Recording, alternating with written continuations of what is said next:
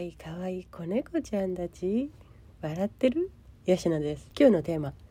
部屋着って大事ですか？部屋着ね。部屋で着るもの。あ部屋着ね。一回は気にするよね。私もした。全く気にしないわけでもなく凝りすぎるわけでもなくくらいは結果私もおすすめでございます。私もすごく悩んでさ自分で買ったのが 大不評だったの。何を買ったってあの多くの人は買わないであろうものを買いました。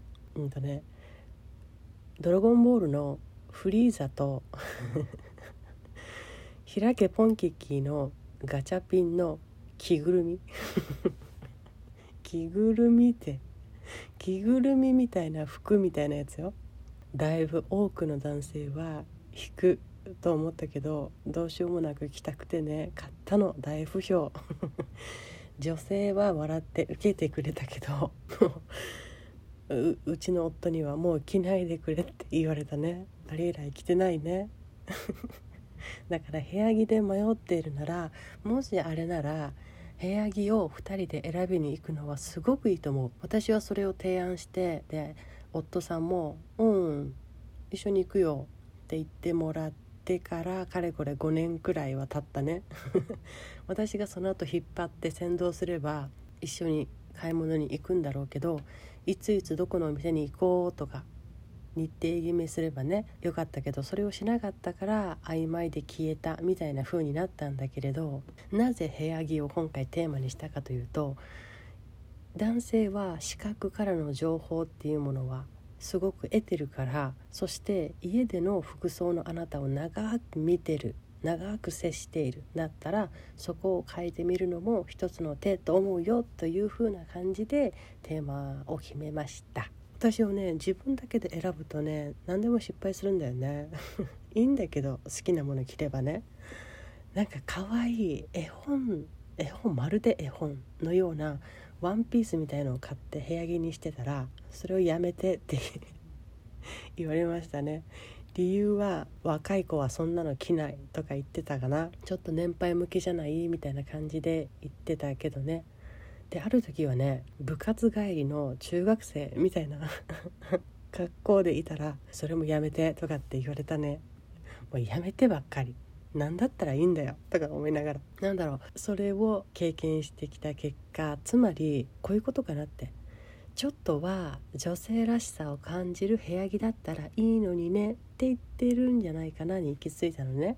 もう確かにさなんか少年が2人とか男が2人とか 家の中にいても困るよね。みたいなところなのかなっていうふうに思ったね。自分があるいは男性になったつもりで部屋着を選ぶといいのかも。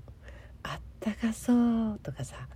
モコモコ感が触りたくなるとかさ。そういうのって見てるだけでも癒されるっていうか女性らしさを感じるじゃない？ちょっとなんか襟元にレースがついてる感じが可愛いとかさ。素材が上品でいい女性っぽいなとかっていろいろ見た目から想像するものってあると思うんだよね。そこには全然何て言うんだろう無理する必要もなくってただ少し見た感じから得られる女性らしさっていうものを感じるような部屋着だとぴったりいいんじゃないかなっていうのが私の意見です。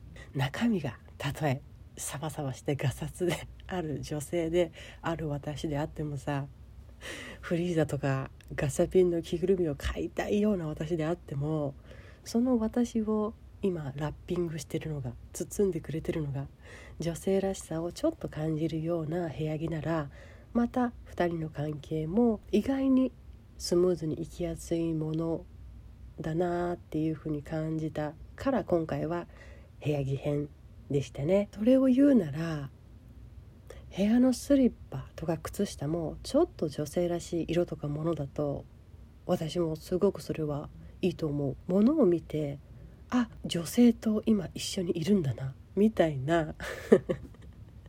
それって失礼じゃないって思うけどいや大事だと思う。あ今女性といるなっていうのが目で見てわかるもの。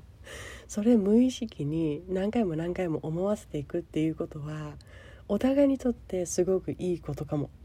そう視覚情報大事。男が2人いるとかさそれがおっさんが2人いるとかになっていかない策ですよっていうこと予防策でもあるし なんか女性とあなたはいますよっていう価値を植え付けるものでもあると思う小物が女性らしいっていうのは親友風に振る舞う時があったって女性のあなたが基本軸でいますよっていうことを自分も相手も忘れない忘れさせない。